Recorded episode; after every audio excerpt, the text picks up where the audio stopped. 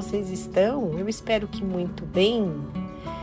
Meu nome é Silvia MD, eu sou astróloga e professora de astrologia e nós vamos dar início agora a um papo, a uma prosa a respeito do céu, a respeito dos movimentos celestes, o movimento das estrelas errantes do céu, da semana de lua minguante. Vamos falar sobre essa lua minguante que a gente vai ter na quarta-feira, dia 23 de fevereiro.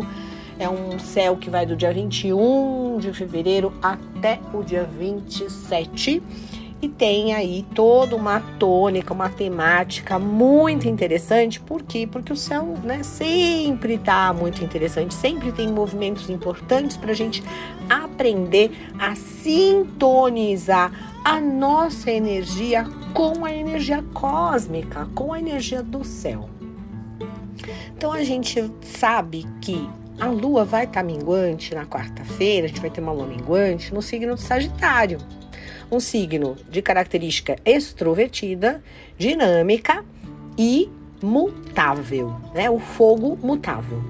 O Sol, sexta-feira agora, no dia 18 de fevereiro, o Sol migrou de vez, entrou ali na sua jornada de 30 dias pelo signo também mutável, só que na água, né? O signo de água de peixes.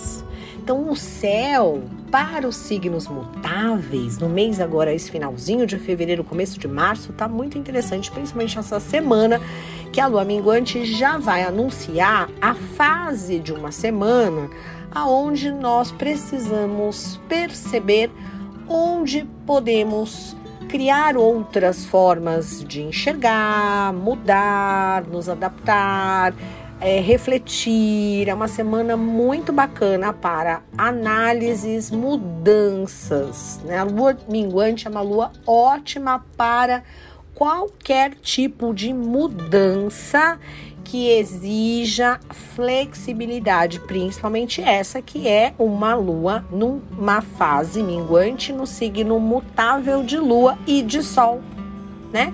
Os dois.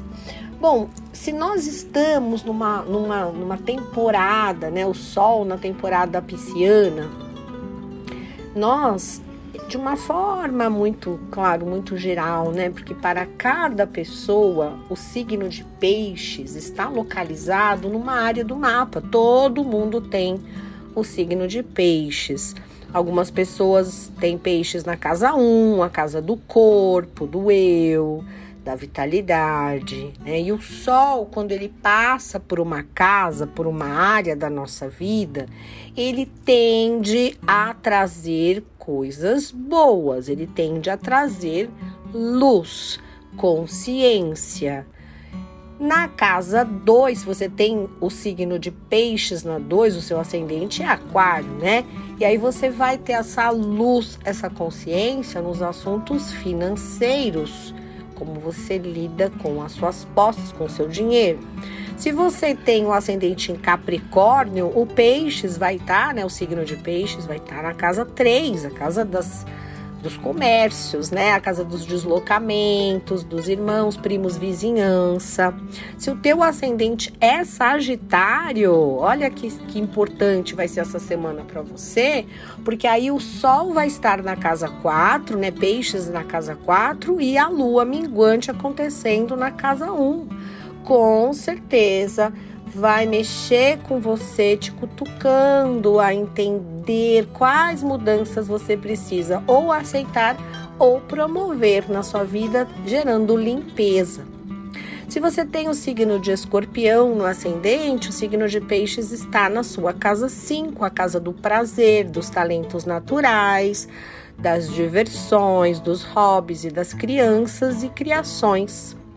Se o teu ascendente é o signo de Libra, você tem peixes na casa 6, a casa de trabalho, rotina, dia a dia, doença, saúde.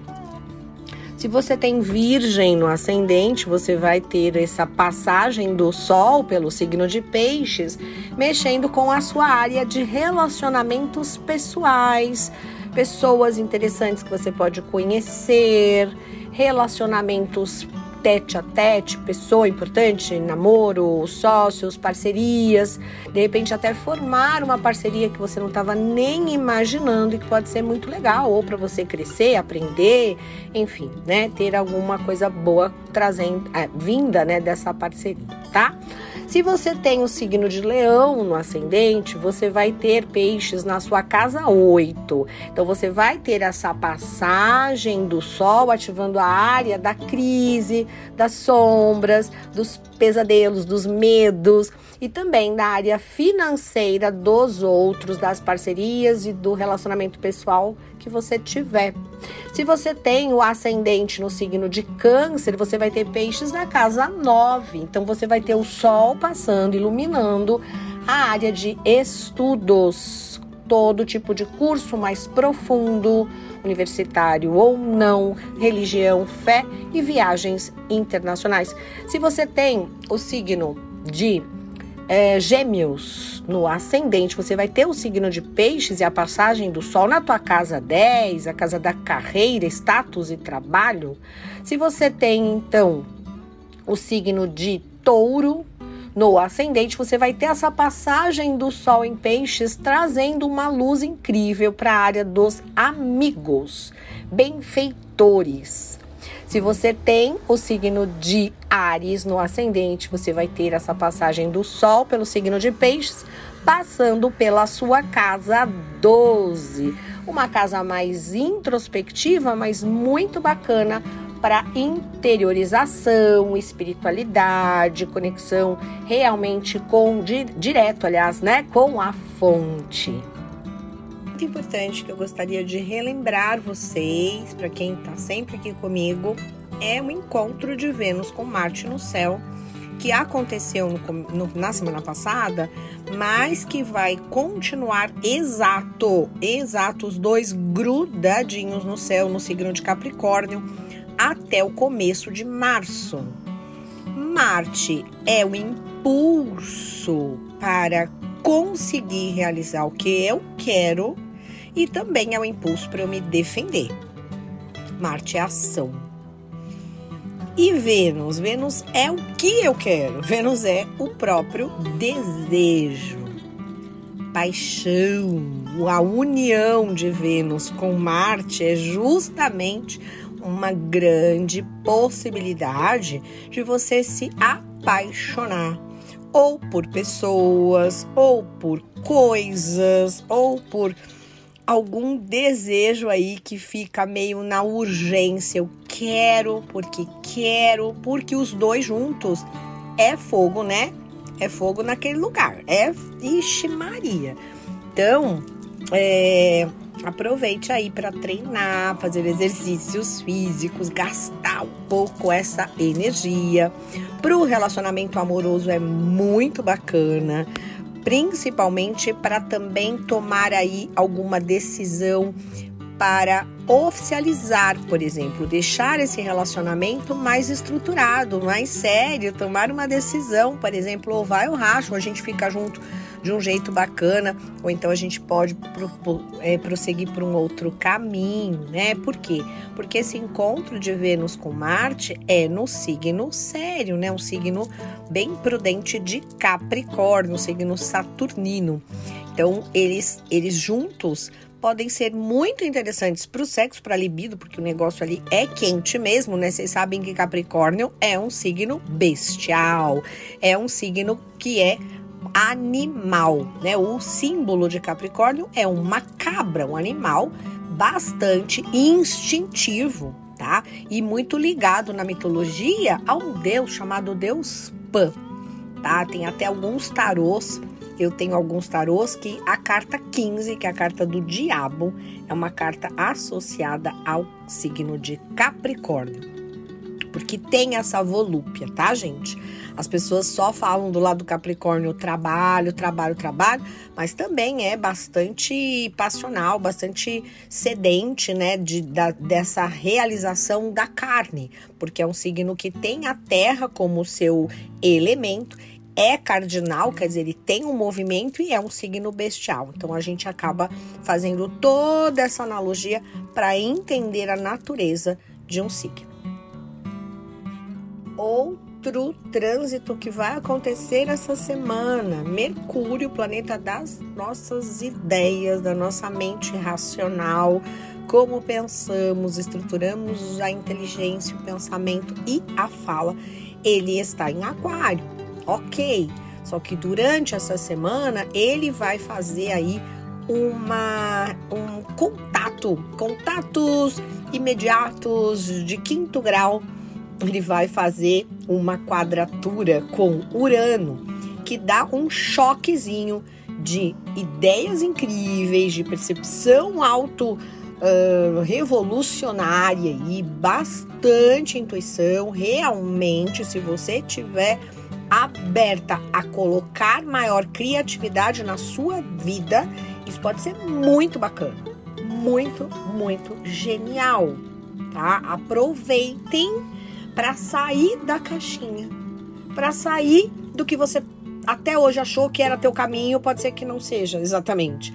Desde que você se abra realmente para algo completamente novo. É tipo assim, ai, eu adoro tarô, tarô, mas não gosto de baralho cigano. Aí vem esse trânsito, eu pego e olho e falo falo assim, putz, mas será que eu não posso fazer uma leitura misturando todos os baralhos? E vou criar minha leitura maluca, blá, blá? Putz, posso. Então vamos lá, vamos tentar, vamos fazer alguma coisa bem louca, bem maluca, bem diferente do que eu tinha imaginado antes. Eu vou ousar, eu vou sair da minha do, do, que eu tô acostumada. É muito isso, gente. É algo realmente muito novo para você algo que você não fazia antes, tá? Então você se abre, a tua percepção intelectual, ela se permite pensar diferente, tá? Então esse trânsito é muito interessante. Então, uma lua minguando num signo mutável, o sol num signo mutável o Sol no signo de água, a Lua no signo de fogo, Mercúrio no signo de ar e Vênus e Marte no signo de terra. Hum. E o que podemos entender quando o céu está assim? Que isso é muito bom, né? Isso traz uma grande possibilidade que todos nós possamos equilibrar em nossa vida o impulso do elemento fogo, a concretização do elemento terra, as ideias do elemento ar e a intuição. Não acelerar o bonde, perceber de verdade o que, que a tua intuição tá te dizendo para que você seja direcionada, direcionado para o melhor caminho. Não tenha pressa, uma das coisas que eu tenho mais trabalhado até em mim mesma é isso, sabe? É agir muito de acordo com o que você está sentindo no momento. A nossa intuição, ela pode e ela deve ser trabalhada.